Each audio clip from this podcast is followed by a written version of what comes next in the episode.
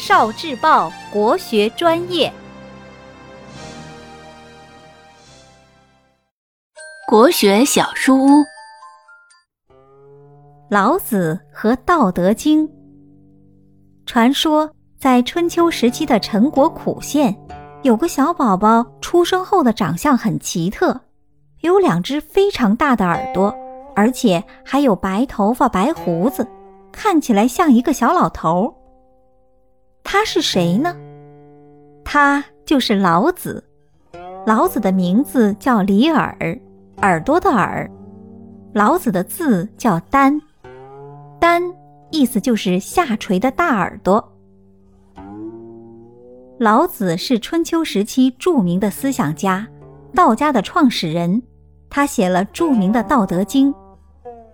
老子的知识非常渊博，他常常思考一个问题。我们身边的天地万物是怎么形成的？宇宙最开始是什么样子？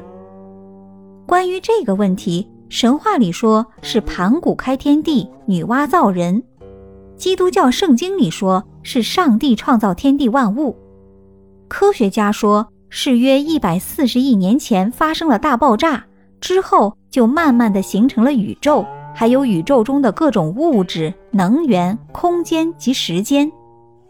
人们从不同的角度得出了不同的答案。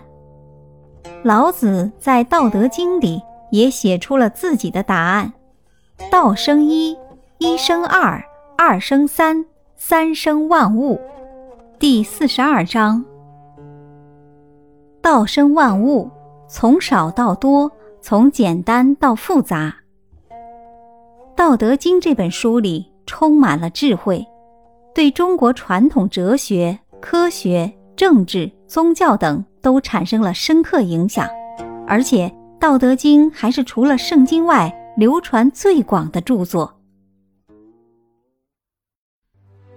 聆听国学经典，汲取文化精髓，关注今生一九四九，伴您决胜大语文。